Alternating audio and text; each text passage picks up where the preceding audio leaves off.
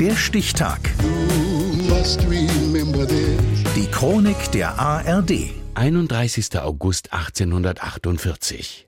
Heute vor 175 Jahren wurde in Wien der von Johann Strauß Vater und zu Ehren des Feldmarschalls Josef Wenzel Graf Radetzky von Radetz komponierte Radetzky-Marsch uraufgeführt. Axel Rowold. Servus, wir wollen hier jetzt mal mit Österreich-Klischees aufräumen, aber amtlich.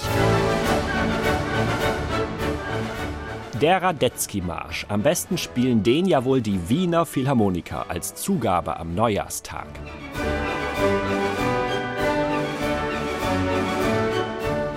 So, Österreicher, jetzt bitte festhalten. Hier spielen nicht die Wiener, sondern das Chicago Symphony Orchestra mit dem Nicht-Österreicher Daniel Barenboim am Pult. Eine Aufnahme ohne Publikum, das ansonsten ja immer im Takt mitklatscht.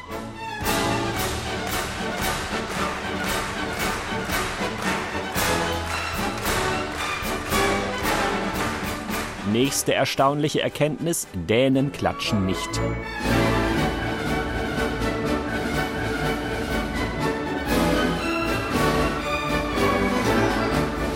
Der rumänische Dirigent Sergiu Celibidache leitet das Kopenhagener Sinfonieorchester und es rührt sich keine Hand im Saal. Erst am Schluss, wie sich das gehört.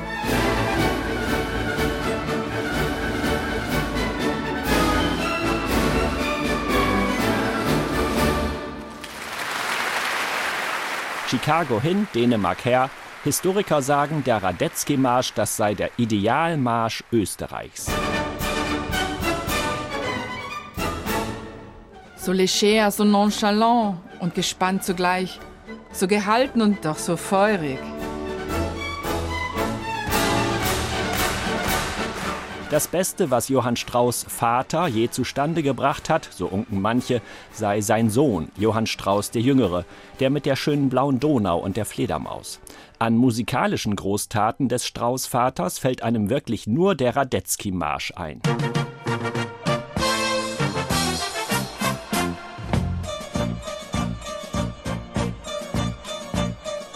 Aber der ist dermaßen populär, dass jeder ihn spielt. In Worten jeder. Selbst James Last im Happy Sound, Spielmannszüge und Militärkapellen sowieso und sogar eine Fassung für Kirchenorgel gibt es.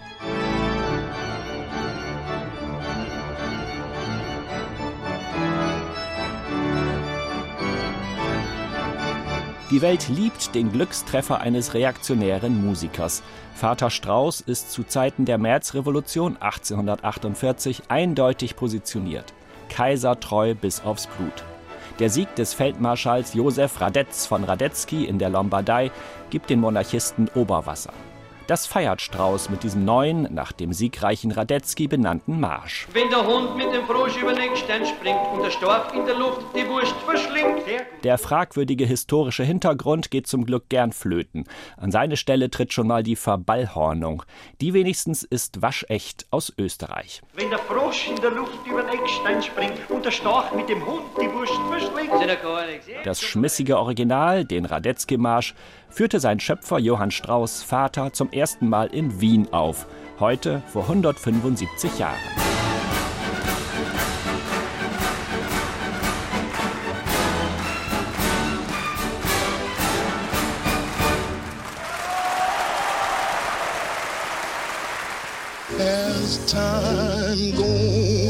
Der Stichtag. Die Chronik von ARD und Deutschlandfunk Kultur. Produziert von Radio Bremen.